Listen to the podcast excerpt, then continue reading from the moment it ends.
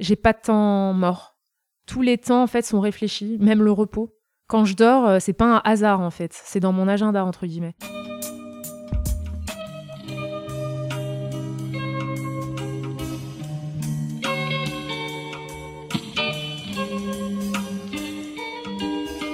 Bienvenue à tous dans Et surtout la santé, le podcast lyonnais où on invite des spécialistes pour nous parler de santé, des sportifs pros et des gens normaux. Aujourd'hui, on a quelqu'un de normal, presque normal. Elle s'appelle Laura, elle a 32 ans, elle est lyonnaise. Dans la ville Laura, elle travaille, elle aime faire du sport, elle aime le vin, comme tout lyonnais, mais elle a une petite particularité, c'est que vous la connaissez peut-être, elle est Instagrammeuse. Donc Laura s'appelle Footrack sur les réseaux sociaux et je sais pas comment t'appeler, dis-moi. Bah, on m'appelle beaucoup Foufou. Euh, c'est le résumé de mon surnom Footrack. Footrack, c'est un vieux mot qui veut dire déglingué, euh, faux folle. Un nom que je traîne depuis à peu près 15 ans et qui décrit mon état d'esprit et qui décrit maintenant mon état d'esprit sportif également. Ok.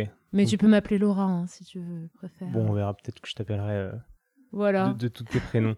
Et donc du coup, j'avais pas mal de questions à te poser, Laura, parce que tu représentes les gens normaux. T'es d'accord avec ça ou pas? Ah oui, je suis la sportive moyenne, hein. ni plus ni moins. Quand je fais des compétitions, j'ai même tendance à être classée euh, bah, dans le dernier tiers. Hmm. Voilà. J'ai remarqué ça et d'ailleurs ça va. C'est ma première question. Euh, vu ton comment dire ton influence sur les autres, t'es souvent invité dans des courses et tu dis que tu te retrouves parfois avec des gens qui sont qui ont un niveau vraiment plus élevé que toi et que tu ressens parfois le syndrome de l'imposteur dans ces courses. Et je crois que ce syndrome il, il, empêche les gens de, de, de, de se lancer en fait. Donc je veux savoir comment tu vivais ça et Le syndrome de l'imposteur euh, concerne pas mal de sportives et de sportifs. J'en discute pas mal avec mes amis qui sont également concernés. Moi, sur les réseaux sociaux, je ressens, j'ai ressenti, j'en parle au passé, ce, sy- ce syndrome parce que je suis invitée au milieu d'athlètes sportifs qui se classent. Moi, comme je suis beaucoup suivie, euh, on me met dans le, dans le même panier que ces personnes euh, qui font des performances. Moi, je mets mon temps, je me donne au maximum, mais mon maximum n'est pas le même qu'un qu'un champion euh, de course à pied. Et c'est vrai que quand je relate mes expériences sur les réseaux sociaux, je suis heureuse de ce que j'ai fait. Oui, enfin, ça collait à un chrono, quoi. Et quand on fait du sport pendant très longtemps, la progression est, certain- est souvent associée aux chiffres, à la performance, à un poids qu'on soulève, à un chrono sur une distance. Et, euh, et souvent, j'ai eu du mal à assumer d'être plus lente que d'autres. et, et comment ça s'est passé ce processus? Comment t'as petit à petit accepté?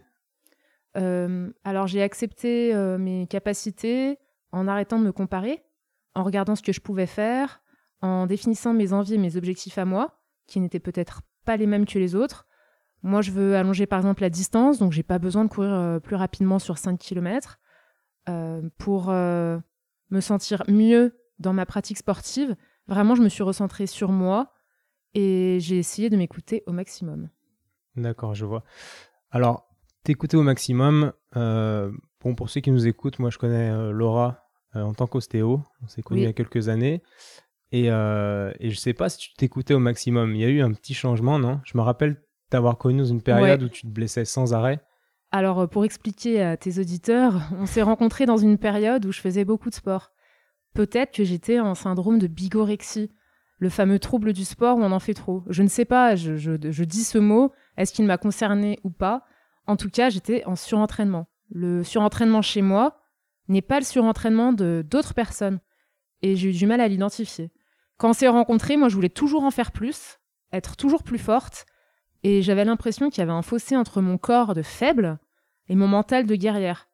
Je voulais faire de la musculation, je voulais faire de la course à pied, je voulais être multisport, je voulais être inclassable.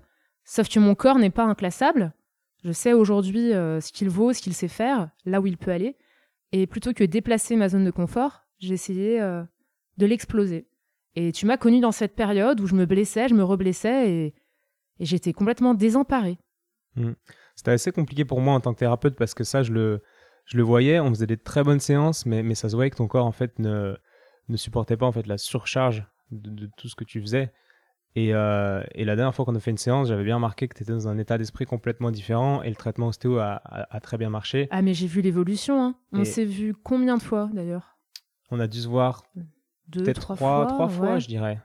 Et j'ai senti une évolution dans nos séances. La dernière séance, je l'ai fait avant de partir dans le désert de Fuerteventura pour faire le half marathon des sables. On s'est vu 4-5 jours avant, tu m'avais conseillé de le faire à cette période, j'avais pris rendez-vous. C'est une séance, Mais vraiment, j'en ai parlé autour de moi. C'est une séance qui m'a complètement libérée. Je me rappelle d'avoir des blocages, euh, souvent au psoas, euh, d'avoir des blocages dans les articulations. Et vraiment, suite à cette séance, il s'est passé plusieurs jours où j'ai senti des effets euh, se diffuser. Et vraiment, la course est très très bien passée. Physiquement, je n'ai eu aucun problème. Je n'ai pas eu de courbature, pas de problème de récupération, aucun bobo à signaler. Ouais, c'est intéressant que tu dis ça parce qu'en fait, la séance était, était très normale. Mais tu vois, on aurait fait la même dans la période où tu étais en surentraînement. Ton corps, il n'aurait pas répondu à la séance et tu n'aurais pas eu ces effets-là.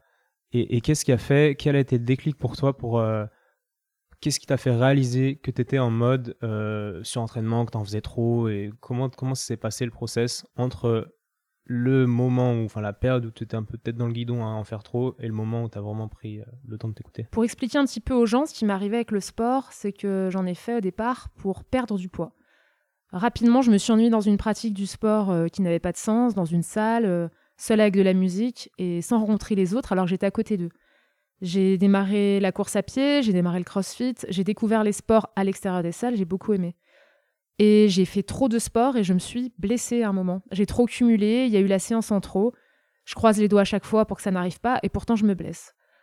Au début, ça aurait pu être une blessure comme les autres, mais cette blessure, elle va durer un an et demi. Mon corps est en syndrome de multitendinite. Je ne comprends pas, j'ai le corps qui brûle de partout, qui explose à tous les moments, tout le temps. Et je consulte tous les spécialistes, euh, je consulte des éthiopathes, des kinés, euh, je consulte des médecins du sport, euh, tout le monde. Je, vais, même voir un neurologue à un moment. Enfin, c'est ça part dans une spirale, euh, enfin, où je vois trop de médecins. Et il faut que ça dure autant de temps et que je me rende compte que les soins ne font plus effet. Euh, je fais beaucoup également de cryothérapie à ce moment-là. Enfin, je me soigne d'une façon qui n'est plus normale pour un trouble qui ne l'est plus. Et chaque fois que je guéris, que je recommence à courir et à refaire du sport, je crois que je prends du temps, je crois que j'y vais lentement, et à nouveau je me reblesse au même endroit. Et il faut que je vive tout ça pendant quasiment un an et demi où je cours quand même au milieu, je n'ai pas complètement arrêté le sport pour me rendre compte qu'il y a un problème. Si la blessure revient à chaque fois, c'est pas normal. Et sur ma dernière tendinite notamment, euh, on soupçonne une fracture de fatigue mêlée à une tendinite au pied, alors qu'il ne s'est rien passé avant. Le corps m'envoie encore des signaux sans surentraînement. Et hum, là, j'ai dû me remettre vraiment en question, complètement à ce moment-là.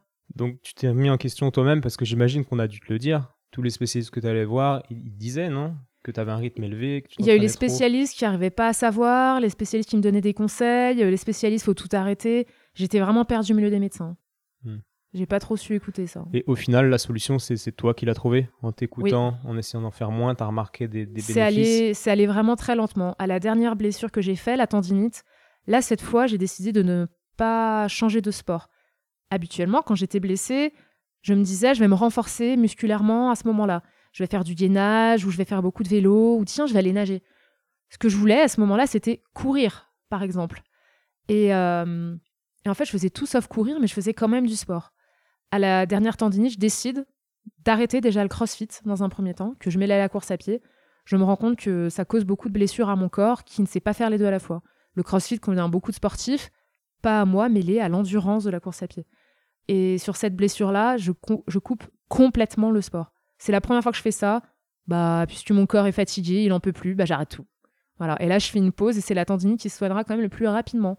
Et j'arrête également la kiné à ce moment-là.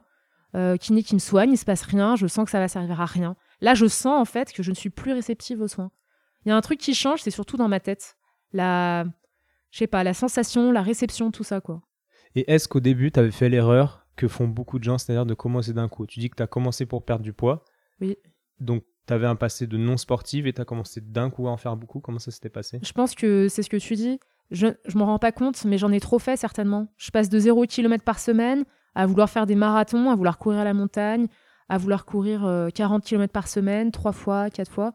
Je me rends pas compte que j'ai pas, je suis pas une sportive professionnelle.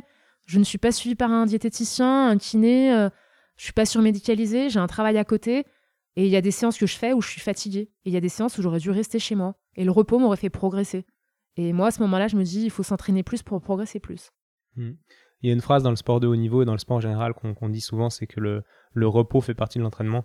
Mais euh, c'est super dur à, accepter. Faire une sieste, c'est s'entraîner, par exemple. Chez un sportif et chez quelqu'un de normal. Mais c'est vrai que dans une société euh, où tout va vite, euh, on n'est pas productif en faisant une sieste. Et pourtant, c'est souvent plus bénéfique qu'une séance en trop, par exemple. Mais c'est vrai que cette société où tout va vite, on consomme tout, même le sport, eh ben, on se perd. On a l'impression qu'il y a des personnes qui ne se blesseront jamais, qui pratiquent 10 euh, ans de course à pied, 10 ans euh, de basket, de ping-pong, peu importe, mais qui ne se blessent pas. Mais on voit que ces personnes-là. Alors que autour de moi, il y avait plein de personnes qui étaient blessées aussi euh, parce qu'ils avaient une consommation du sport, une pratique, bah, dans le genre de la mienne, quoi, qui était toxique. Et quand tout va vite, on a envie d'aller vite avec la société. Et on se rend pas compte que bah, le rythme, c'est pas le rythme des autres qu'il faut avoir, mais le sien. Et c'est le plus dur à trouver. Et dans ma rééducation, c'est ce qui prend beaucoup de temps. Cette fameuse dernière blessure, elle date de un an et demi, hein, tu vois, et j'ai pas été blessée depuis. Hmm. Mais c'est ce que j'aime bien dans ton, dans ton profil Instagram, c'est que tu, tu, invites les gens à pas à faire toujours plus, mais à son rythme. Il y a une phrase que tu avais écrite un jour, ou que tu avais dit dans une interview. Tu disais Je représente les gens qui n'ont pas d'objectif. Tout à et, fait. Et j'ai trouvé ça génial en fait, parce que les objectifs mettent la, la pression et alors il faut en avoir, je pense. On en reparlera après parce que j'ai une autre mhm. question. Mais euh, t'as toujours pas d'objectif du coup en ce moment? Non, non, non, j'ai pas vraiment d'objectif. Même quand je m'inscris à des courses, ce ne sont pas des objectifs, j'appelle ça des échéances en fait. C'est juste des temps dans le calendrier. Pour moi, un objectif, c'est une pression. Parce que tu as une réussite. C'est pas une question de chrono, hein, mais ça peut être de finir ta course, ta compétition. Et moi, c'est pas le cas. Si euh, j'ai mal dormi la semaine qui précède, si je sens que je suis malade, je serais capable de ne pas y aller pour pas me mettre en danger, en fait. Donc, ce ne sont pas des objectifs. Je te dis ça alors que cette année, euh, j'ai fait deux marathons, j'ai fait une course dans le désert euh, de 120 km, j'ai fait deux treks à étapes de 110 km, j'ai fait pas mal de distances de 30 km en montagne. Enfin, c'est pas rien, en fait, mais mon approche du sport est vraiment différente. J'étais là au bon moment, ça s'est bien passé pour moi, j'étais prête pour ça. Alors qu'avant, euh, c'était pas le cas. Non. Et par rapport à cette, comment dire, cette non envie d'avoir des objectifs, qu'est-ce que tu conseillerais aux gens? Il y a beaucoup de gens qui disent Moi, il me faut un objectif, sinon je ne fais rien. Et qu'est-ce que tu leur conseillerais? Et double question, quelle est toi ta motivation du coup à, courir comme ça sans objectif? Alors, quand on n'a pas d'objectif, c'est qu'on a mis le sport dans son quotidien. Moi, j'ai plus besoin d'y penser, j'en fais tout le temps. Quand j'avais des objectifs, c'est quand je me mettais à courir. C'était pour me motiver. Allez, tu pourras faire 10 km sans t'arrêter. Allez, un jour, tu feras un semi-marathon ça m'aidait à m'entraîner, d'avoir un objectif. Aujourd'hui, j'ai tellement répété les entraînements, j'ai tellement répété le réveil euh, matinal, les séances sous la pluie, les séances un peu difficiles où tu as moins la motivation, que j'ai pas besoin de penser tout le temps à ça. Un objectif, pour moi, ça me ça m'emmène vers l'avant. Et j'en ai plus besoin parce que j'avance quand même. C'est quoi la deuxième partie de la question déjà? C'était euh, bah, quelle était ta motivation profonde maintenant pour, euh, pour faire tout, tout ce sport? Ma motivation profonde, c'est que je me réalise par le sport, je me réalise euh, dans les efforts euh, que j'ai réalisés. Ces moments d'après où tu es un peu euh, en état de flottement, tu es vraiment bien. Quand tu n'as pas tout donné, en plus il t'en reste, juste et bien. Et moi, dans mon sport, en tout cas, le sport, c'est courir dans la nature, notamment même courir tout court. Hein. Et ben, je me sens vraiment bien quand je fais ça.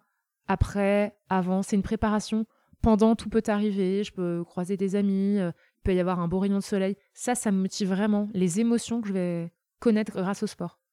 Et sur mon compte Instagram, je dis pas aux gens courez ou euh, faites 20 km, allez à la montagne.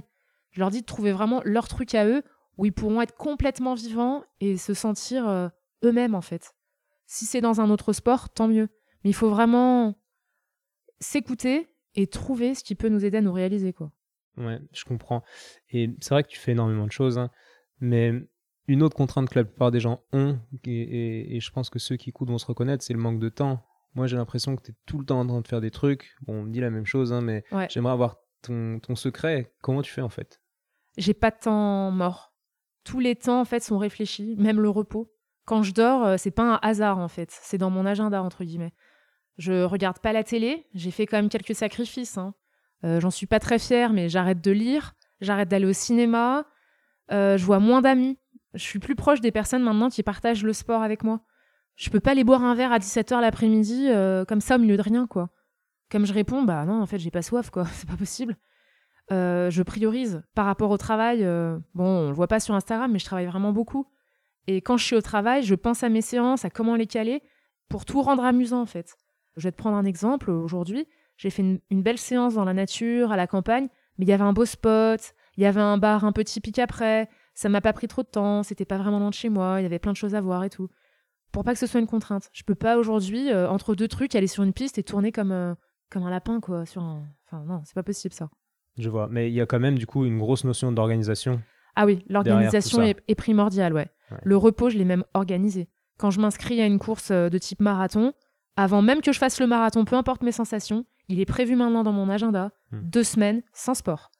Et je me laisse plus aller aussi aux sensations. Ce qui m'arrivait avant, c'est Oh, j'avais dit que je vais couper deux semaines, mais là, ah non, mais je suis trop bien, j'ai pas de courbature, je me sens trop bien, j'ai envie de courir, allez, je recours.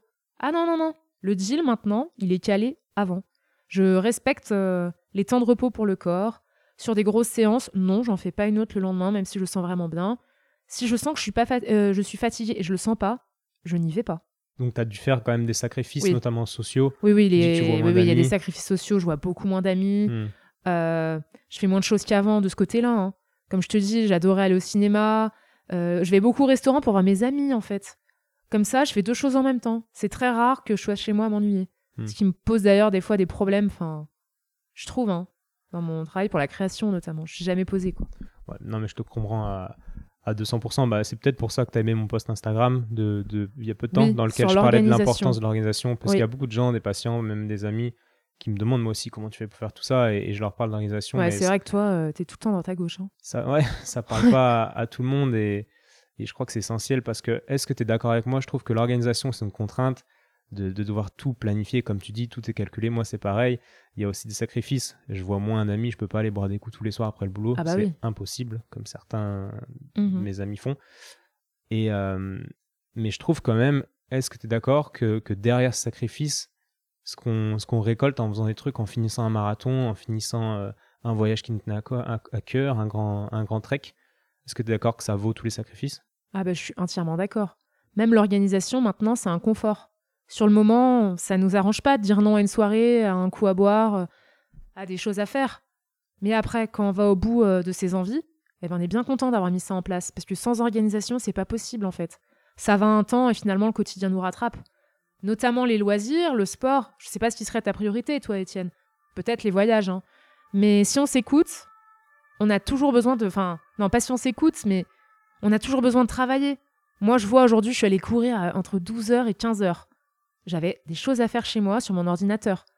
Euh, J'aurais dû reporter la séance de sport, mais ce serait ça tous les jours. Mais avec une bonne organisation, euh, des moments comme ça sont possibles. Je vais me rattraper plus tard sur mon travail, j'ai différé mes activités, c'est possible. Et après, effectivement, c'est une grande satisfaction pour un voyage, pour une épreuve sportive, euh, d'avoir mis les choses en place. Un peu désagréable, certes. Ouais, je suis d'accord. Parce que ouais, ouais. Souvent, on voit que le, que le résultat sur les, réseaux- sur les réseaux sociaux. Et, et c'est vrai qu'il y a une grosse, euh, une grosse partie euh, qu'on fait en sous-marin dessous pour arriver à ce résultat qui est, L'intention qui est, est pas importante. toujours sexy. Ouais. Et il y a une chose aussi que j'ai remarqué chez toi, c'est que t'as pas d'objectif, mais en début d'année, souvent tu dis bon, il va falloir Ouais. que je me fixe des, euh, tu te fais des petites listes, Résolution. non C'est hyper ringard, mais j'ai des résolutions.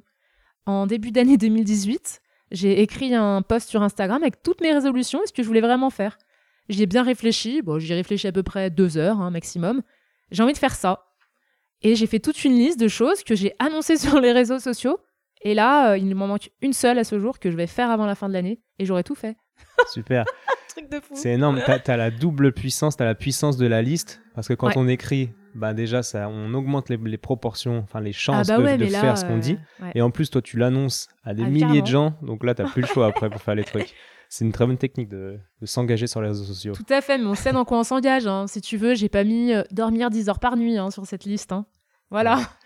j'ai mis des trucs vraiment que je trouvais très très cool à faire. Bon, pour certaines personnes, c'est pas du tout cool. hein. Genre euh, marathon, etc. euh, voilà. Ouais, mais mais il y a quand même beaucoup de gens qui aimeraient faire des marathons et qui le font jamais. Et je pense que ça leur fera peut-être du bien de t'entendre dire tout ça. Mm. Parce, que, parce que je pense que ça vaut le coup de faire un marathon et je pense que je vais en faire l'année prochaine. Et Ah t'entendre ouais. dire ça, ça me. Ça T'as déjà choisi lequel un peu? Bah non, j'aimerais faire une ville euh, un peu euh, mythique. Amsterdam, Berlin, Paris, c'est moins mythique maintenant. Ah bah je l'ai fait, euh, je te le conseille pas du tout. hein. Hmm. New York a des listes d'attente énormes, Ouais. c'est cher. Donc non, peut-être Berlin, j'aime bien l'Europe, moi, donc sûrement une ville d'Europe. Ouais, je te Ah, ça dirais. peut être pas mal, Mm. ouais, tu me diras ça. Et oui, c'est passé un truc aussi en parlant de liste, c'est que je sais pas si tu connais le concept de life list, Une liste de vie. C'est une liste de, de- choses que tu veux faire avant de mourir.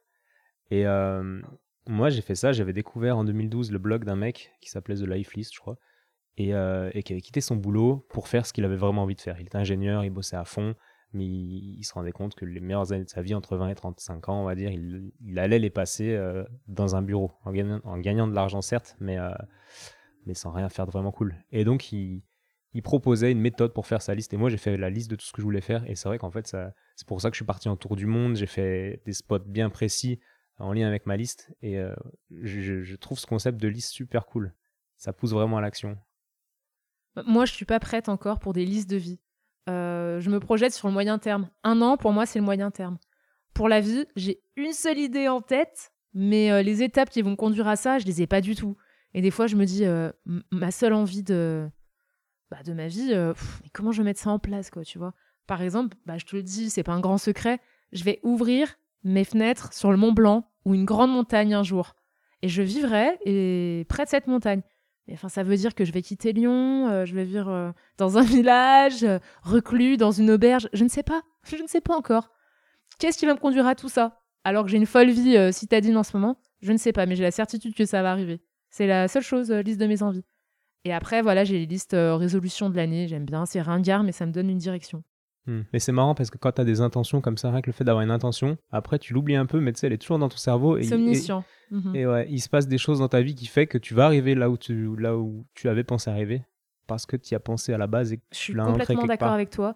J'ai fait de cette idée tellement euh, moi, enfin moi dans, dans très longtemps, que ça joue, même des fois sur le quotidien, sur certains choix. Je suis sûre que inconsciemment, j'ai envie d'aller vers cette intention à réaliser plus tard. Sans le savoir, je mets peut-être des, des petits éléments en place Mm. pour y aller.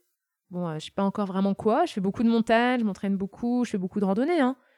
Mais euh, d'ici tout quitter pour aller là-bas, euh, on verra. Mais j'y pense sans y penser. Ok, bon, ça arrivera alors. Oui, je pense. Non, mais j'en suis sûre, en fait. On verra si la loi de la théorie de la loi de l'attraction se vérifie. Mais je pense que oui.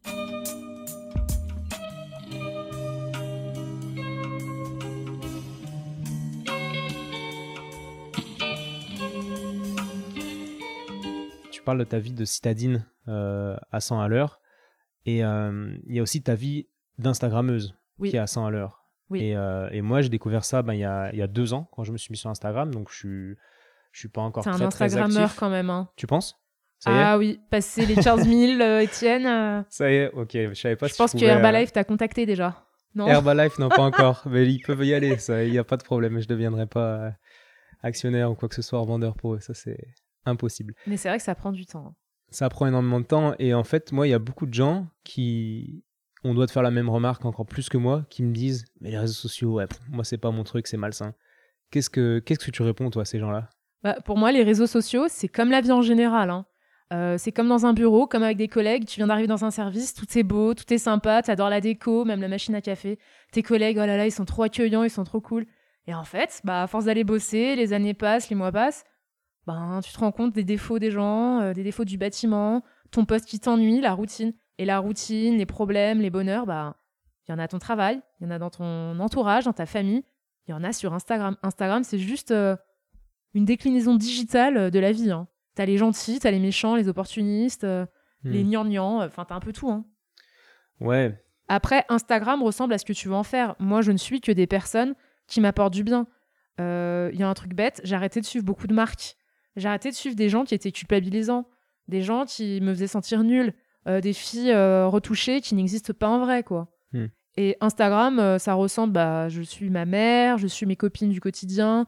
Parfois, je suis des comptes d'inspiration quand même, hein, des voyageurs, euh, des jolis paysages, des montagnards et tout. Mais pour moi, ça reste à sa place. Enfin, je veux dire, c'est une application mobile. Si ça se trouve, on piratera mon compte. Si ça se trouve, ça sera plus la mode dans six mois.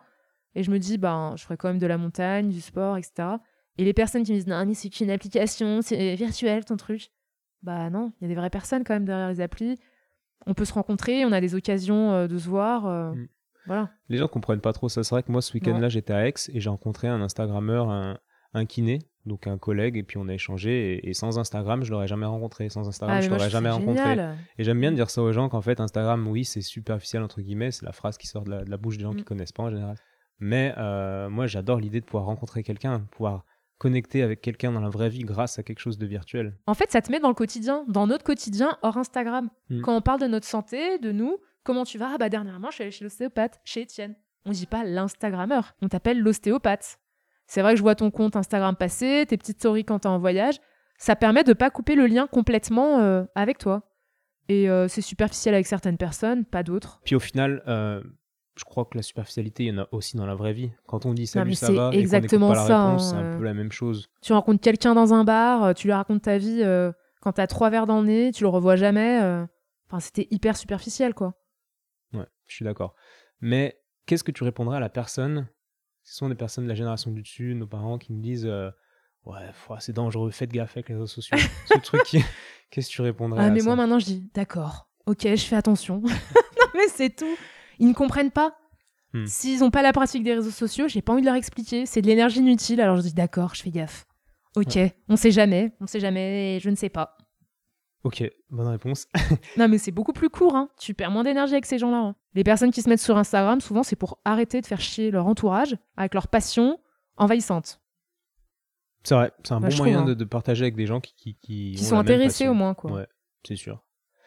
Et après, il y a quand même un effet un peu, euh, un peu dangereux. Moi, je suis d'accord avec certaines personnes. En fait, je, je vois très bien le bon parce que moi, ça m'apporte énormément, Instagram. Mais il y a aussi le mauvais côté, comme tu dis, toi, t'as arrêté de suivre les comptes euh, de fitness avec des filles qui, qui n'existent pas, Oui. qui sont retouchées. Je crois pas que chez les gens qui n'ont pas de recul, il y a quand même cet effet, euh, surtout chez les jeunes, cet effet merde. En fait, en fait je suis une merde. quand- quand- à force de regarder Ah, mais les, je trouve. les gens qui ont des.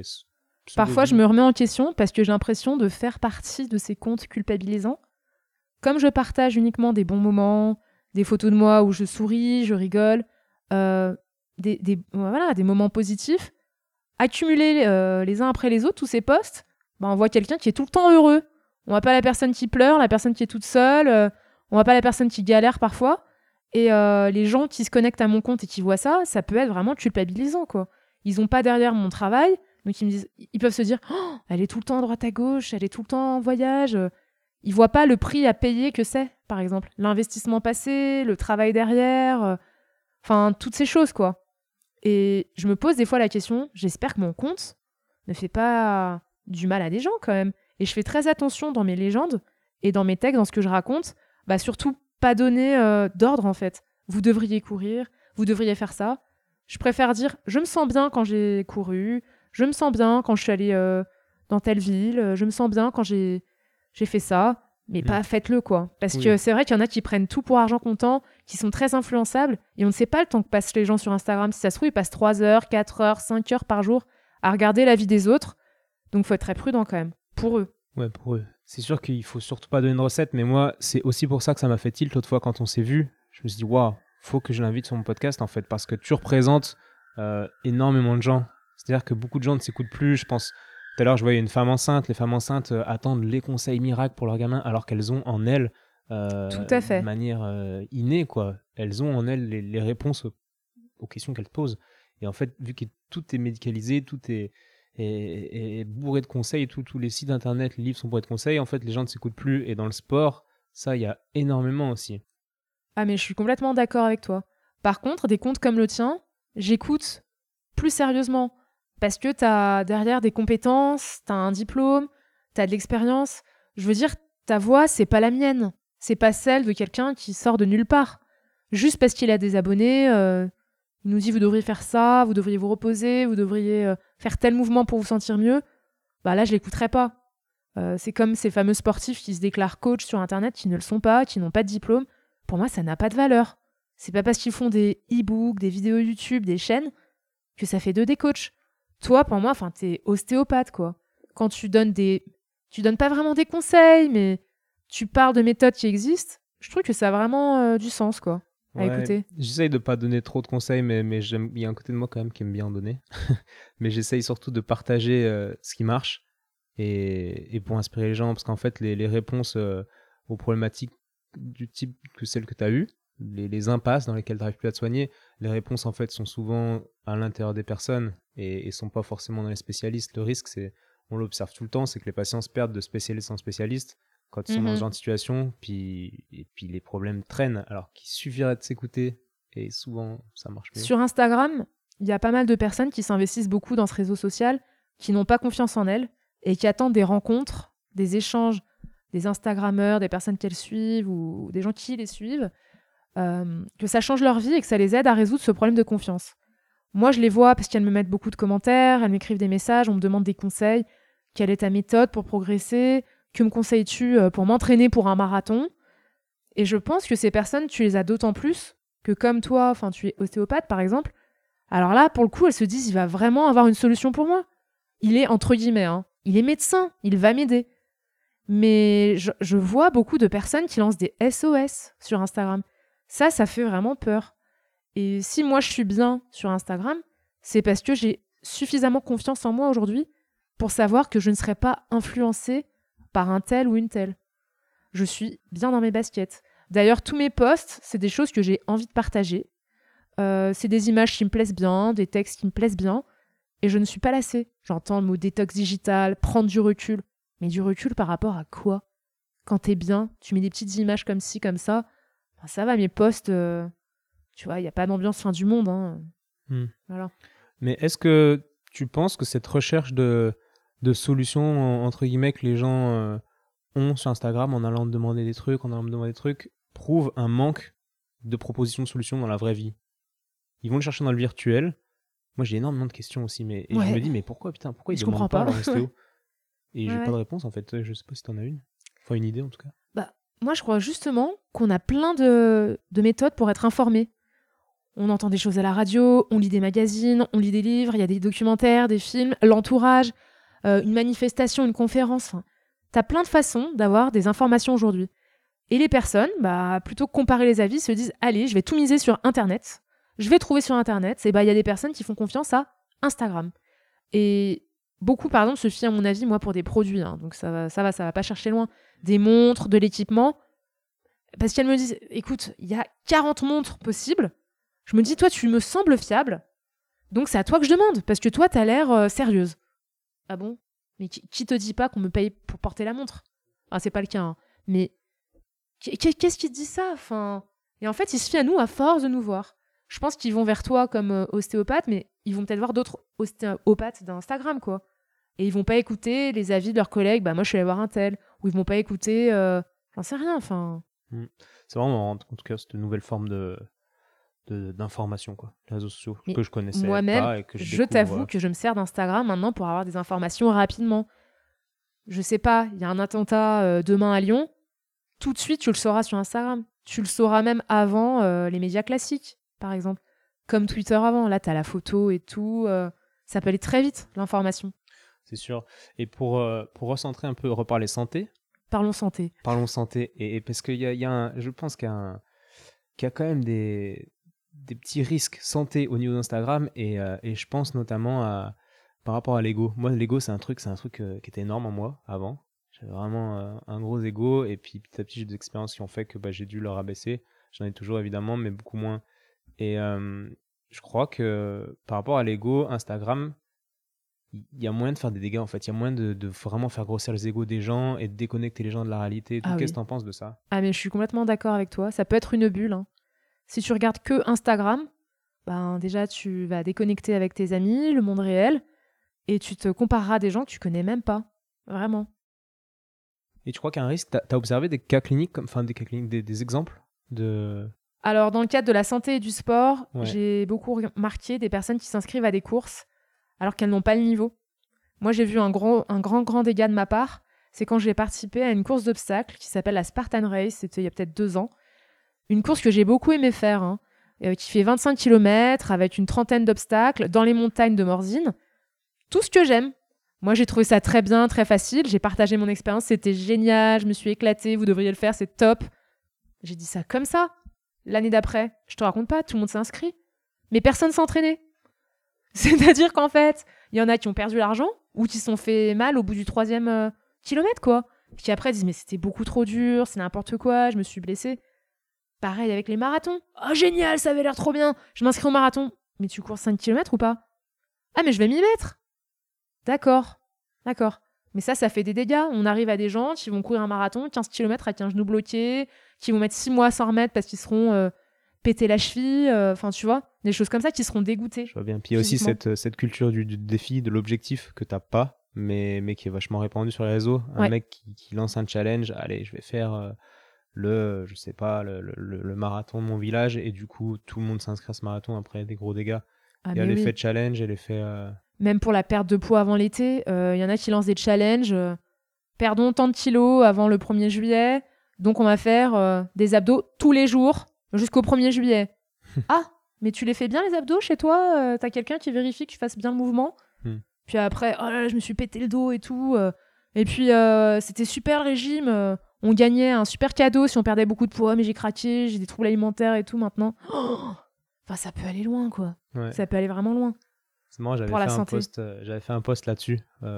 c'était au moment, au début de l'été, où il y avait énormément de promos bikini, etc. puis j'avais dit, mais les gars, mais arrêtez ça. Le... C'est pas deux mois avant qu'il faut s'entraîner, c'est un lifestyle qu'il faut, ça... qu'il faut adopter et... être en forme toute l'année en fait. D'ailleurs, avec la santé, enfin. Moi, je me sens plus blessée, je me sens vraiment bien, je me sens durée depuis que c'est vraiment un lifestyle. Voilà, on va dire ce mot un peu bizarre. C'est assez cool, lifestyle, ça fait classe quoi. C'est ça, ça fait, ça fait classe le lifestyle. Mais euh, j'ai un mode de vie aujourd'hui où le sport fait vraiment partie de moi, le repos fait partie de moi.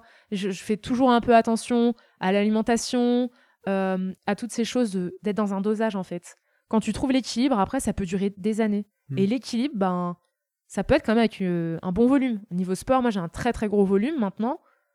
Enfin, un très gros volume. Par rapport à qui Par rapport à quoi C'est toujours pareil. Hein. Oui, par rapport à la moyenne, tu as un gros volume. Voilà, j'ai l'impression de beaucoup m'entraîner, alors que c'est en équilibre. Hmm. Mais c'est marrant parce que toi, tu viens, en général, les, les gens comme toi viennent, euh, ont, ont, eu des enfances. Euh, ont eu des enfances un peu, comment dire, sportives. Moi, par exemple, j'étais en, centre de formation et tout, donc c'est normal qu'aujourd'hui je fasse du sport. Mais je conseille à beaucoup de patients de faire du sport et, ils n'ont pas un passif de sportif du tout. Et toi, c'est ton cas. Et pourtant, aujourd'hui, tu as une pratique assez élevée. Comment tu as fait en fait? Tu as appris à aimer, tu disais? C'est la, les endorphines. J'ai appris à aimer le sport. Euh, j'ai démarré donc pour de mauvaises raisons, perte de poids. Mais tout de suite, je me suis dit, il faut que ce soit intelligent, que ça fasse partie de ma vie et que ça dure le plus longtemps possible. Donc par exemple, je suis allée en salle de fitness pour me forcer au début dans des cours collectifs où il y avait de la musique, où il y avait des femmes qui étaient dans la recherche de perte de poids. Je faisais des cours de cuisse de fessier, par exemple. Après, je suis allée dans les cours d'aérobic, de danse euh, rythmée, gymnastique et tout, avec de la musique de boîte. On nous plongeait dans le noir, la musique était hyper forte et je me disais, pense que c'est une boîte de nuit, pense que c'est une boîte de nuit. Et je faisais ça que deux fois ou trois fois par semaine. Je savais déjà que l'excès était l'ennemi du bien. Démarrer le sport alors que j'en faisais pas du tout par cinq fois par semaine, seulement parce que j'étais motivée, allait vite représenter euh, un danger pour moi j'avais déjà la notion euh, de blessure. Je me disais, je démarre le sport, j'ai du poids à perdre. Non, je ne vais pas courir. C'est pas le moment, quoi. À cette époque, je faisais peut-être 95 kilos pour 1m80. Je me suis dit, mais qui court à ce poids-là? Attends un petit peu. Et j'ai fait que des cours collectifs, comme ça, où j'étais emprisonnée par le prof. Petit à petit, je me suis même mis au premier rang, en me disant, bon, bah, tu seras obligé de faire correctement les mouvements, parce que tu as des personnes derrière qui vont regarder que tu les fasses bien. Et euh, j'ai pris cette habitude, ce rendez-vous avec moi-même. Et je m'y suis tenue. Toujours dans des choses qui m'amusent. Et qu'est-ce qui a fait que, que, que tu t'es dit je vais faire du sport? Pourquoi t'as pas commencé avant? Parce que tu es quand même monté assez haut, enfin assez, comment dire, euh, à beaucoup de poids. Et pourquoi il n'y a pas eu un, un, déclic avant? Pourquoi J'ai jamais vu le plaisir. J'ai toujours vu la contrainte. La contrainte de temps, la contrainte d'argent, le mauvais moment, l'effort. Je ne voyais que l'effort négatif. Transpirer, être essoufflé, souffrir. La courbature, le corps qui bouge en fait. Pour moi, un corps qui bougeait, c'était un corps qui avait mal. Je vois. Et, tu t'es dit, à 95 kilos, tu t'es dit, bon là, ça peut plus durer. J'ai vraiment pensé à la santé, euh, perdre du poids pour aller bien dans ma santé. Et quel a été, qu'est-ce que ça a changé en toi moralement euh, Quels ont été les changements? T'as perdu de poids assez vite, non? Non. En 18 mois. Tout le monde, euh, après coup, me dit 18 mois, j'ai perdu 35 kilos. Waouh, c'est beaucoup. Non, enfin, 18 mois, euh, ça va quoi. Ouais, ça a été linéaire sur les 18 mois. Ouais, ça m'a pas trop perturbé mentalement de me retrouver plus mince, etc. Euh, ça a pris son rythme, ça a pris son temps. Parce que euh, niveau alimentation, je me suis pas privée, je me suis pas coupée de mes amis ni rien. Ouais. Faut que la perte de poids, ça, ça soit dans une vie normale, raisonnée, en fonction de ses activités, son univers professionnel, ses habitudes. Si tout à coup tu passes aux poissons et aux légumes alors que tu sortais 3 4 fois par semaine, non, ça marche pas, quoi. Hmm. Enfin, faut y aller de façon raisonnable, quoi. Ça, c'est sûr. J'ai l'impression que c'est tellement simple comme conseil que tout le monde sait, mais en fait, il y a peu de gens qui le. Il y a toujours énormément de gens qui font ce type de régime, quoi. C'est incroyable. Tout le monde sait que c'est mauvais de perdre 20 kilos en deux Eh mois. oui, je pourtant, je comprends pas. Pourtant, les En fait, qui font ça. euh, Je crois que ça fait des années que je fonctionne comme ça. Je me projette euh, peut-être 5 ans, 10 ans après, en, en me disant Oula, si t'as fait un régime, t'as perdu 20 kilos, tu vas forcément reprendre du poids. Ou statistiquement, il y a 5 personnes, euh, il y a 5% des gens euh, qui ne reprennent pas leur poids. Logiquement, tu devrais faire partie des gens qui vont reprendre du poids. Donc, qu'est-ce qu'on met en place pour être dans 5-10 ans stabilisé niveau poids, Hmm. pour être dans 5-10 ans niveau sport, euh, dans un progrès, quoi? J'y j'y pense toujours un petit peu. Enfin, je me projette. Voilà. Et au niveau de, de l'aspect santé, le fait de perdre autant de poids, euh, qu'est-ce que ça a changé? Est-ce que tu avais moins mal aux articulations? Est-ce que tu fais un témoignage? Est-ce que tu te sentais mieux Je me euh, sentais plus active de moi-même. plus active En termes de souffle, je me sentais plus capable. Si j'avais un problème, j'avais l'impression que je pouvais me sortir de, la sol- de, de ça. Un problème euh, du type euh, on me court après dans la rue, je me disais je, je vais pouvoir tenir quand même 500 mètres. Je vais pouvoir courir suffisamment loin et suffisamment vite pour appeler les secours. Et ça m'a redonné confiance en moi et mes capacités. D'avoir une santé euh, qui tienne le choc.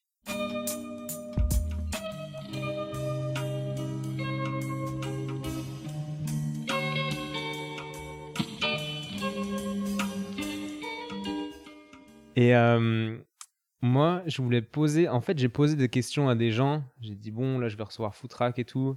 Mais c'était des gens qui n'avaient pas Instagram. Donc, j'ai dit, Ouais. ok, c'est une influenceuse. Je t'ai décrit un petit peu. Et c'était des gens qui disaient. Enfin, qui crachaient un peu sur Instagram. Et moi, je persiste qu'il y, a- il y a des énormes euh, bénéfices d'être sur les réseaux sociaux. Et euh, bon, on a eu un petit débat. Elle me disait, ouais, mais non. Et puis, on parlait de l'ego, encore une fois. C'est un sujet que j'aime bien. Je vais en reparler dans Ouais, ouais. plusieurs podcasts, je pense. Et euh, elle me disait, ouais, c'est juste pour, pour nourrir l'ego. Et en fait, quelle, est, quelle a été l'évolution, toi, de, de ton ego pendant l'évolution sur ton Instagram? C'est-à-dire quand tu as commencé dessus par 10 000, 20 000, 15, euh, 30 000, 50 000 personnes. J'ai surtout été gênée. Pas légitime. J'ai l'impression d'être la fille d'à côté encore aujourd'hui. Je me dis, mais pourquoi moi? Ça aurait pu être quelqu'un d'autre en fait. Je sais mieux raconter les histoires que d'autres. Hmm. Raconter les histoires, c'est raconter mon histoire.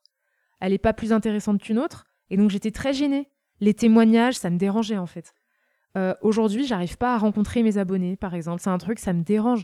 Dans la rue, je me sens trop mal. Genre, mais non, mais je suis pas célèbre, mes amis. Je ne suis personne. Il faut me laisser tranquille. Je suis très mal quand on me reconnaît parce que je me dis, mais j'ai rien fait. J'ai- le besoin de me dire, j'aimerais avoir fait quelque chose, quoi. Avoir couru sur la muraille de Chine, je sais pas, 100 km sans m'arrêter, mais avoir fait quelque chose, quoi.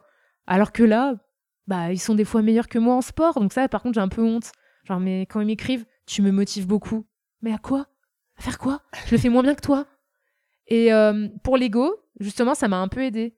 Parce que je sais que je cours moins vite que d'autres et qu'en sport, je suis plus mauvaise. Et ça m'a aidé à, à l'accepter, à rire de moi aussi, euh, à prendre du recul sur tout ça. Alors que je suis beaucoup sur Instagram, j'arrive à me détacher de mon image. C'est bizarre marrant. ça. En fait, ça t'a un peu, ça a un peu fait diminuer ton ego. Le fait, tu as eu plus de likes au fur et à mesure des mois et des années, Ouais. plus de followers, mais ton ego a diminué. Ouais, un Parce truc qu'on de aurait dingue. tendance à, à penser l'inverse. En fait, plus tu deviens connu, plus tu, tu te prends pour une star, en fait. Et Alors que là, j'ai l'impression, ouais, c'est vrai, c'est l'inverse en fait. Mais Je me sens de parce plus en plus solitaire et même timide des fois. Ouais. Je me sens réservée parce que cette image footrack, il y a quand même 57 000 personnes. T'as des photos, ça peut faire 8000 likes. euh, Des fois, enfin, là, quand j'avais fait le marathon de Paris, j'étais gênée. Hmm. Très gênée. Ça, c'est le moment où, J'avais liké.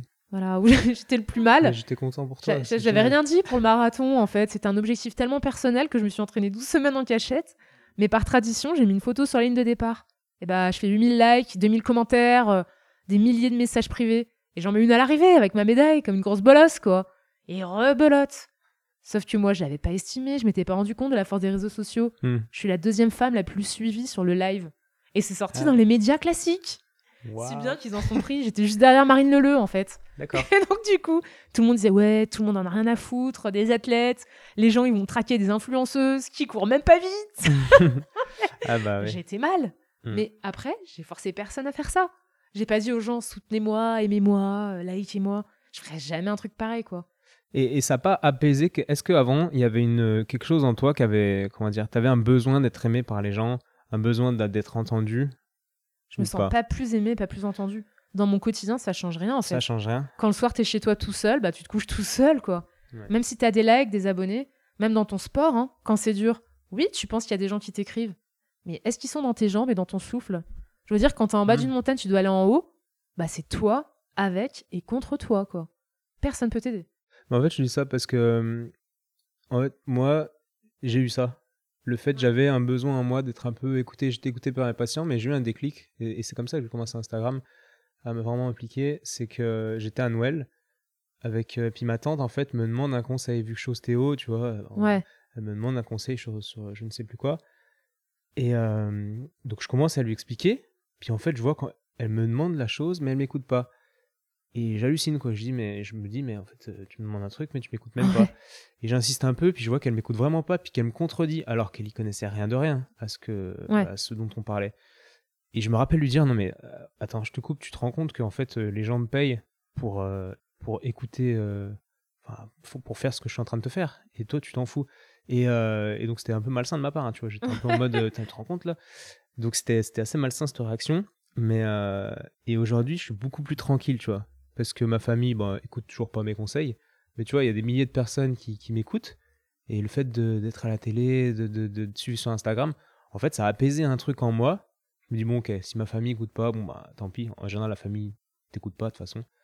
Mais euh, j'avais pas trop compris à l'époque. Et le fait de prendre des likes et des trucs sur Instagram, ça a apaisé un truc en moi. Et du coup, j'ai un peu. Ah, mais je te rejoins en fait là-dessus. Ouais, ouais, je te rejoins Ouais. bien.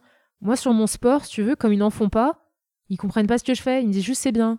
Mais c'est bien quand je fais 3 km, quand j'en fais 10, quand j'en fais 200, c'est bien. Tu vois, c'est toujours le même, ouais, c'est bien. Alors que sur les réseaux sociaux, sur Instagram, bah tu sais qu'il y a quelqu'un qui va trouver ça génial ou qui va t'écouter. Comme tu écris ton texte, tu mets ta photo, c'est peut-être une semaine après, mais il va être très réceptif parce qu'il a choisi de t'écouter. Alors que dans mon entourage, moi, ça a commencé sur Facebook. Tout le monde me disait Mais ton sport, mais tu nous en parles tout le temps de ton sport. C'était sur mon Facebook privé, tu sais, je partageais mes activités sportives et tout. Et en fait, ça saoulait tout le monde. Et, et je me suis rendu compte que tout le monde s'en foutait et que je les agaçais. Et je me suis dit Non, mais je peux pas faire ça. Donc, euh, j'ai commencé Instagram, en fait, en me disant bah, Je vais trouver des gens qui seront comme moi, qui feront autant de sport que moi et qui trouveront ça bien, quoi. Ouais. C'est vrai que ça a apaisé un truc. Et c'est vrai qu'aujourd'hui, t'as raison. hein. Me dire euh, quelque part, il y a des gens que ça intéresse, des gens que ça motive et avec qui échanger. Même si je te dis que je m'en fous, ça me, ça me fait plaisir, quoi. Non, c'est vraiment bien quand même. Instagram, c'est un très très bon moyen pour, euh, pour partager ton truc parce qu'il y a toujours des gens qui, qui, qui partagent, enfin qui, qui vont aimer ce que tu fais. Vrai que dans ton Attention hein, quotidien. à ça. Attention, fais pervers. Toi, t'as Mais- réussi à partager. Je trouve que tu parles bien, en quoi. train de me dire. Non, mais toi, t'arrives à, à bien communiquer. C'est Ouais. juste que peut-être ta tante, d'autres personnes n'étaient pas réceptives. Hmm. Tu as la bonne méthode, tu communiques bien. Sur Instagram, effectivement, tu trouves facilement des gens qui t'entendent. Hmm. Quand on parle de ton compte, les gens vont dessus, il n'y a aucune raison pour qu'ils ne soient pas réceptifs et que ça les intéresse pas, tu vois. Hmm. Mais il y en a d'autres qui commencent par exemple Instagram aujourd'hui, qui ont ce, ce- ce problème où ils sont pas écoutés dans leur entourage, mais ils savent pas communiquer, ils savent pas partager. Hmm. Enfin, c'est bien de mettre une photo de ciel et écrire en dessous bonne journée. Enfin, il va rien se passer, tu n'auras aucune interaction, quoi. Ouais, mais ils sont encore plus frustrés, quoi. Ils se disent Ah, mais Instagram va changer ma vie. euh, Alors pas du tout, quoi. Oh, Tu peux peut-être trouver des gens, d'ailleurs, s'il y a des gens qui nous écoutent, qui n'ont pas Instagram mais qui écoutent. Moi, j'ai une patiente, ça me fait penser à ça. C'est une patiente qui est polyintoléante alimentaire. En fait, sa vie, c'est un calvaire parce qu'elle peut Oh rien là manger. C'est-à-dire que socialement, tu l'amènes dans un resto, elle peut rien manger parce qu'il y a toujours Ouais. euh, des traces d'œufs, de gluten, de je sais pas quoi. Et, euh, et c'est vrai qu'elle me racontait que Instagram lui avait permis de rencontrer des gens comme elle. Et c'est hyper rassurant. Donc, en fait, le conseil qu'on pourrait donner là, le conseil santé, parce qu'il faut qu'on Mhm. parle de santé, hein, euh, c'est que si tu as un problème hyper atypique, peut-être qu'en fait sur Instagram, tu vas trouver des gens euh, comme toi, puis ça va t'apaiser de te dire qu'il y a C'est des gens un clair. peu comme toi. C'est clair.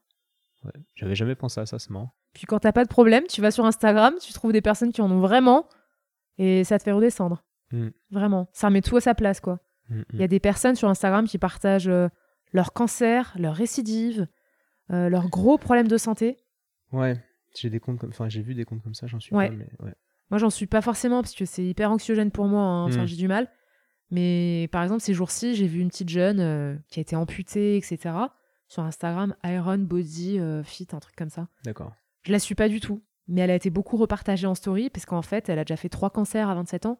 Et là, elle explique que le quatrième, euh, bah, en fait, ils ne peuvent pas le soigner. Elle a 27 ans, elle t'annonce sur les réseaux sociaux dans une story, quoi. Alors que moi, euh, je peux mettre des stories où je danse, je chante. Hmm. Elle, dans une story, elle annonce que c'est terminé. Waouh. Et là, tu te dis d'accord.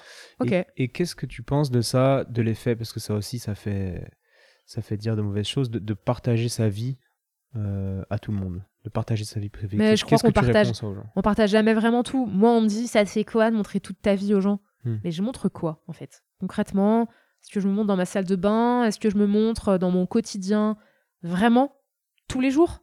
Non, non. Des fois, je me montre euh, chez moi, démaquillée, euh, en, en bad, hein, mais ça reste quand même euh, hyper épisodique.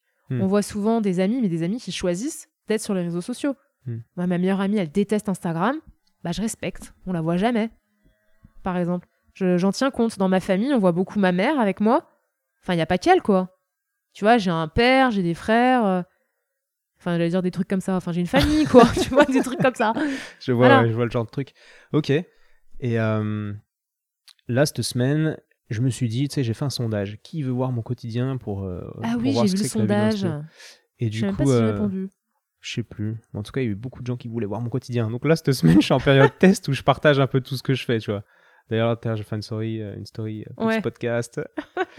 mais euh, mais c'est cool, je pense. Parce que comme on disait tout à l'heure, on en revient au même euh, truc de- du début, c'est-à-dire que les gens ne voient que, euh, que la partie qui sort de l'eau de l'iceberg, quoi. Et pas ce qu'il y a dessous. Mais je crois que tu as quand même besoin de montrer un tout petit peu ton quotidien, puisque si tu veux qu'ils soient réceptifs, faut qu'ils aient l'impression de te connaître un peu. Parce que des médecins, il y en a plein, des, des ostéos, il y en a plein.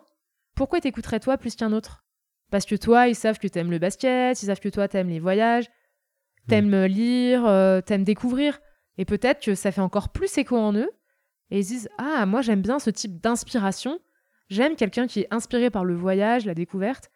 Donc, je vais être plus réceptive à sa méthode. Je t'avouerai, par exemple, que je suis très réceptive à ce que tu fais parce que je sais que tu es quelqu'un de très ouvert. Comment je le sais si tu me l'as pas dit, tu vois? Mm. C'est parce que je le vois sur Instagram. Enfin, j'ai décidé, ou en tout cas, j'ai déduit que tu étais ouvert. Parce que tu as fait plusieurs voyages, tu as voyagé avec un sac à dos. Bon, je me suis dit, un mec qui prend un sac à dos, c'est un mec qui est accessible. tu vois, c'est. Ouais. C'est bête en fait, quoi. Et je pense que ça aide. Si tu partageais que des conseils, que des méthodes, si tu le fais pas de façon très drôle, très bien amenée, très bien posée, bah, tu vas avoir plein de gens comme toi, quoi. Et est-ce que tu penses que ce serait pas un peu le, le futur euh, de la santé? Parce que comment choisir un thérapeute? C'est la, la, la question que tout le monde se demande et tout le monde euh, finit chez les thérapeutes euh, conseillés par je ne sais qui, puis ils sont pas contents. Quoi. Et en fait, si tout le monde a un Instagram, enfin pas tout le monde, mais je trouve que ce sera un bon moyen pour montrer qui tu es. T'imagines, toi, un médecin euh, montrer ses trucs sur Instagram ou... Non, Je suis en train de réfléchir. non, non. Il y a quand même Après, des qui limites. tu es, c'est pas quel praticien tu es non plus, quoi. Ah, mais c'est un peu lié quand même. hein. Moi, j'aime bien l'idée de- Mm. d'être cohérent, c'est-à-dire que Oui, c'est vrai, ouais. je me dis qu'en fait, ce serait peut-être intéressant que les thérapeutes partagent plus de trucs. Mais est-ce que tout le monde est comme toi? Non, ouais. Il y a des personnes, euh, ils vont prendre un ostéo, je sais pas si ça se fait, mais c'est comme un resto, ils vont aller voir sur TripAdvisor, le mieux noté, ou sur Google. Et le mieux noté par rapport à qui? Aux gens qui ont mis des notes, hein. On sait pas, mais il y a des personnes qui ça rassure. La meilleure notation. T'auras beau être un mauvais praticien, ils s'en fichent en fait. T'as été le, mieux noté. La cohérence, ils la cherchent pas, tu vois. Ouais, ouais, je vois, je vois. Donc, du coup, bah, si on résume un peu notre échange, euh, on pourrait dire le premier truc, le premier message à faire passer serait que le burn-out, c'est quelque chose qui existe en entreprise, mais qui existe aussi dans le sport et qu'il faut savoir s'écouter des fois baisser le rythme pour réduire euh, le temps de, récupération et de guérison. Mhm. C'est hyper difficile de savoir qu'on a fait un burn-out dans le sport. C'est peut-être qui m'est arrivé. Tu vois, une fois de plus, on n'a pas de certitude, il n'y a pas de précédent, personne ne parle de burn-out sportif. Et euh, c'est une fois que c'est vraiment derrière soi qu'on commence à s'en approcher de nouveau ou qu'on accumule euh, les efforts, euh, les exploits, les défis, ce que tu veux. hein. Et quand on s'en rapproche, qu'on commence à sentir... Alors moi, j'ai un, système de notation mentale. Gêne, douleur, blessure. Je me répète ça en boucle. Et quand la douleur revient souvent sur des entraînements, attention. Ou quand je commence mon sport avec de la gêne quelque part, attention. Je fais du sport alors j'ai quand même une gêne. D'accord, gêne, douleur. D'accord, c'est l'enchaînement que tu ça. te dis Tout pour éviter que justement Voilà, parce que sur certains efforts longs, quand tu fais 4-5 heures de course par exemple, c'est possible que ton corps craque. Hmm. Tu as des gènes. Euh, un mec qui fait un ultra trail, par exemple, 150 km dans les montagnes, il va avoir des douleurs. Non mais c'est sûr et certain. Le mec, il pourra plus plier les jambes. hein. Mais c'est dû à son effort. Et je me rappelle ça, je, je me le dis à haute voix, gêne, douleur, blessure. Je ne ferai par exemple jamais un marathon en ayant des douleurs. Et la douleur où tu dis, oula, oula c'est plus douleur, là on se dirige vers blessure si je continue, tu vois. Je vois bien, ouais. Oui, Ouais. oui, parce que ne pas euh, faire croire aux gens qu'une gêne égale tout arrêter. Parce qu'une gêne est normale, surtout quand on reprend voilà, le sport. sur un sportif, c'est le corps qui fait mal, le Ouais. corps qui bouge. Ça, on va pas C'est quand même normal, quoi. Voilà. Et aussi, on parle pas de burn-out chez les sportifs, on parle de surentraînement, mais malheureusement, cette notion de surentraînement, elle est, euh, elle est, elle est que dans le haut niveau. C'est-à-dire qu'on dira pas à un sportif du dimanche, vous êtes en surentraînement. Et pourtant, un sportif pourtant. du dimanche, entre guillemets, qui accumule sa semaine de boulot, admettons qu'il soit cadre, qu'il fasse 45 heures Tout et qu'à côté, il prépare le marathon, et ben, c'est énorme en fait, la, Tout charge à fait. De, la charge de travail sur Et son corps. ça, on s'en rend pas trop compte, mais parfois dans les plans, les coachs, tout ce qu'on peut trouver sur Internet hein, ou dans la vie réelle, bah ça tient pas compte des gens. Quand il écrit, il faut courir quatre fois par semaine, euh, une heure, une heure et demie. Non, mais un mec qui est cadre ou qui finit tous les soirs à 21h, il va aller courir à 22h. Il va laisser toute sa famille pour aller courir, ou il est peut-être debout depuis 5h du matin, ou 2h s'il est boulanger, et il doit faire quatre fois par semaine un plan qui a été écrit pour quelqu'un qui est dans un bureau.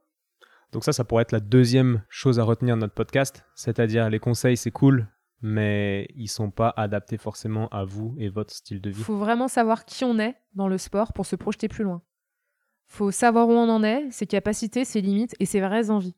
Est-ce que c'est ce qu'on a envie de faire pour soi, pour se faire bien voir, parce que ses amis font ça, parce qu'on a entendu que c'était cool? Pourquoi?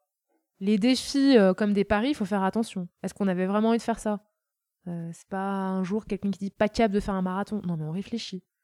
Et quand on sait qui on est, on peut commencer à savoir qui on va devenir Waouh, c'était une belle phrase ça. Quand on sait qui on est, on peut commencer à savoir qui on va devenir.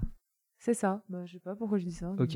Ouais, je, je le Tu pense. sors une citation comme ça géniale euh, Non, mais je pense. en impro. Non, mais c'est énorme, c'est énorme. Ah, tu, tu penses?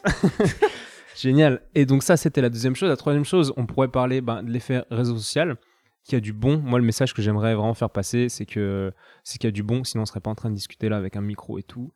Donc, euh, donc les gens qui crachent un peu sur Instagram, mais pas sur les podcasts, qui seront en train d'écouter ce podcast, on peut leur dire ouvrez-vous les esprits, les gars. Il n'y a pas du mauvais en fait. Et puis on en fait ce qu'on veut d'Instagram. Il y a aussi plein de bonnes choses à tirer. Et, et ne soyez pas bornés, quoi. ok, trois choses à retenir. Bon, bah merci beaucoup, Laura, Foutrack, Foufou. Merci à Euh, toi, Étienne. Ouais. Vie à cette émission. C'était cool. Tu sais que tu as été la première à, à tourner ce podcast. Donc, euh, donc vraiment, c'est super sympa. Bah, merci à toi de m'avoir reçu. Avec plaisir. Peut-être à une prochaine. À, à dans, c'est dans combien de temps Bah, quand j'habiterai près d'une montagne, Voilà. euh, voilà. Ouais, on, on, en, en reparlera du coup, mon changement de vie. Ça marche, deal. à plus.